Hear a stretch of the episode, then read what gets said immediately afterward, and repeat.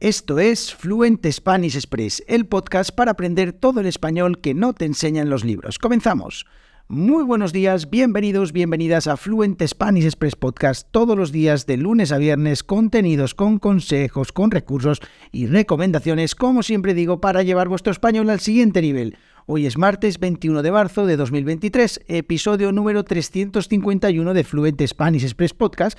Hoy es el primer episodio de la primavera en el hemisferio norte y además este episodio era un episodio que originalmente pues estaba pensado para que fuera ayer lunes, pero la verdad es que ayer no he podido grabar y hoy pues eh, me salté ese lunes, la verdad es que me lo comí y hoy pues estoy grabando o voy a responder estas preguntas de martes que en realidad pues siempre lo hago los lunes, pero no pasa nada. Así que hoy voy a responder a cuatro expresiones que me habéis enviado para explicar pues eh, su significado, su origen, en el caso de que lo sepa, y también pues el contexto en el que lo utilizamos.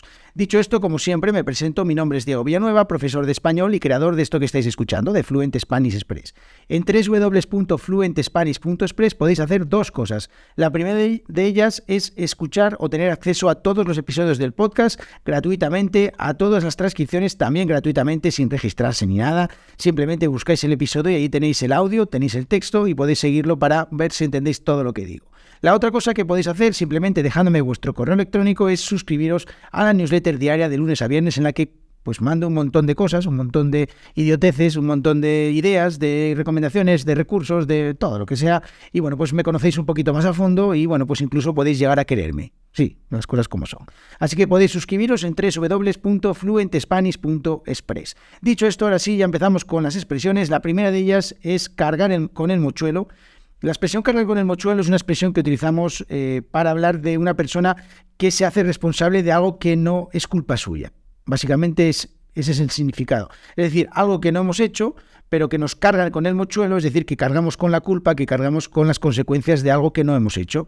Así que es responsabilizarnos, básicamente. Bueno, el origen de esta expresión, o hay varios orígenes, a mí la que más me gusta o la que más sentido creo que tienes una que se remonta a la Edad Media, cuando pues se creía que el mochuelo, que es una especie de búho así pequeñito, pues tenía poderes mágicos y era capaz de absorber la mala suerte y el mal de ojo. Pues entonces se creía que quien llevaba el mochuelo consigo pues se libraba de esta mala suerte. Sin embargo, también se creía que aquel que cargaba con el mochuelo era el responsable de las desgracias y los males que le ocurrían a los demás, pues como si hubiera cargado con la culpa, ¿vale? En el contexto de hoy en día, en el contexto moderno, cargar con el mochuelo se utiliza, como decía anteriormente, pues para eh, describir una situación en la que alguien asume la culpa o la responsabilidad por algo que no ha hecho o que no debería hacer y por tanto pues sufre también las consecuencias. Y bueno, pues se utiliza también para describir una situación en la que alguien pues es castigado injustamente por algo que no ha hecho. Así que este es el, este es el significado, origen y eh, el contexto en el que utilizamos la expresión cargar con el mochuelo. Otra más, la siguiente, no estar para tirar cohetes. Bueno, la expresión no es no estar para tirar cohetes a mí me gusta mucho y sobre todo me gusta mucho el origen. Se utiliza para describir una situación o una persona pues que eh, no tiene una situación, no están eh, en un momento especialmente bueno y se refiere a algo que en realidad es incluso mediocre, malo, algo que no tiene nada destacable, algo que no le hacen sobresalir nada.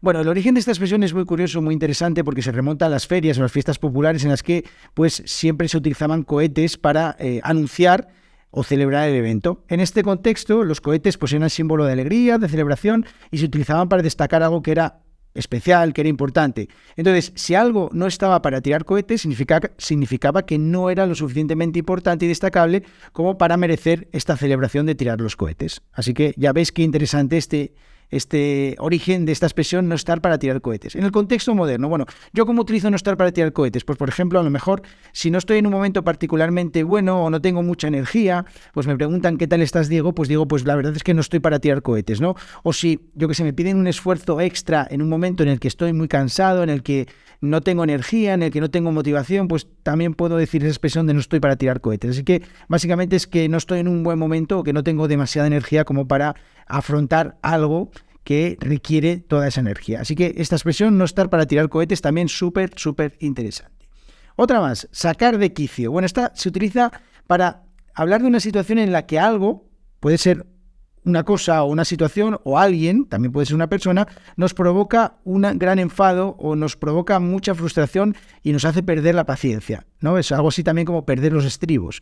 Bueno, esa ya os explicaré otro día. Sacar de quicio, como os digo, se utiliza para estas situaciones en las que nos sentimos muy frustrados por, eh, porque nos pasa algo o porque una persona nos molesta o nos hace algo, pues eso nos saca de quicio.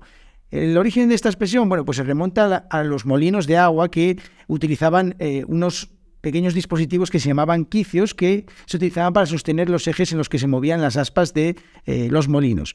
Claro, si los quicios se desencajaban, es decir, eh, se salían, pues, o se sacaban, el molino se detenía y entonces esto significaba que no había producción y que, pues, el molinero se frustraba y se enfadaba porque, pues, perdía toda la producción o perdía con lo que ganaba el dinero. Así que al final eh, sacar de quicio es algo así como frustrarnos, como enfadarnos con algo. Actualmente es una expresión que se utiliza mucho y que se suele utilizar, pues por ejemplo, imaginaos, eh, si alguien está tratando de solucionar un problema en el trabajo y eh, hay obstáculos constantes, pues podemos decir que todas esas cosas nos están sacando de quicio. Por ejemplo, en discusiones con otras personas, puedes decir que una persona te saca de quicio, es decir, que te enfada, que te frustra, que tratar con esa persona te hace eh, eh, sentirte frustrada constantemente, que no consigues, eh, no sé, no consigues llegar a un acuerdo, no consigues hacerle ver las cosas. Bueno, pues eso es sacar de quicio. Y la última expresión es estar en el ojo del huracán. ¿Qué os parece que significa esta? Bueno, pues se utiliza para describir una situación en la que una persona, o también puede ser un grupo de personas, se encuentra en el centro de un conflicto, en el centro de una crisis, que está con una gran presión. Bueno, pues eh, esta expresión se origina en los fenómenos, por supuesto, en los huracanes, en los fenómenos meteorológicos que sobre todo se producen en las zonas tropicales, aunque bueno, hoy en día ya casi en muchos otros lugares.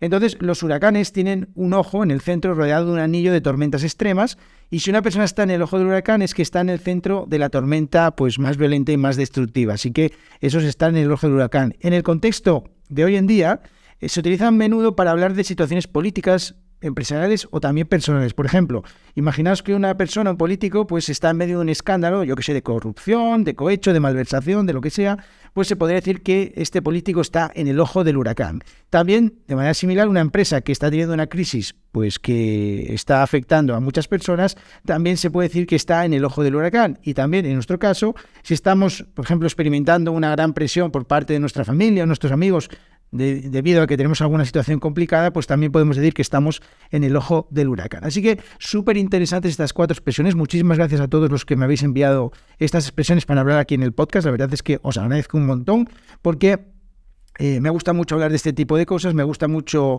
también, si no sé el origen de la expresión, pues buscarlo, pues explicarlo aquí en el podcast y la verdad es que está súper, súper interesante este tipo de episodios, no sé si os gusta, pero bueno, ya, eh, como os digo, mañana miércoles otro episodio más en el que pues voy a hablar de otras cositas y hoy pues espero que os haya gustado este episodio. Os recuerdo que os suscribáis a la newsletter en www.fluentespanish.es, que tenéis el acceso a la transcripción de este podcast también y simplemente pues que apoyéis este podcast con cinco estrellitas en Spotify. Si lo estáis escuchando desde, desde Spotify en vuestro teléfono móvil, pues tenéis ahí arriba en la descripción, podéis darle cinco estrellitas, valorar este podcast.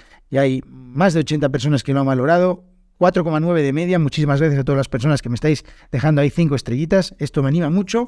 Y también a las personas que eh, lo hacéis desde otras plataformas como Apple Podcast, como Chaser, creo que se llama, no sé.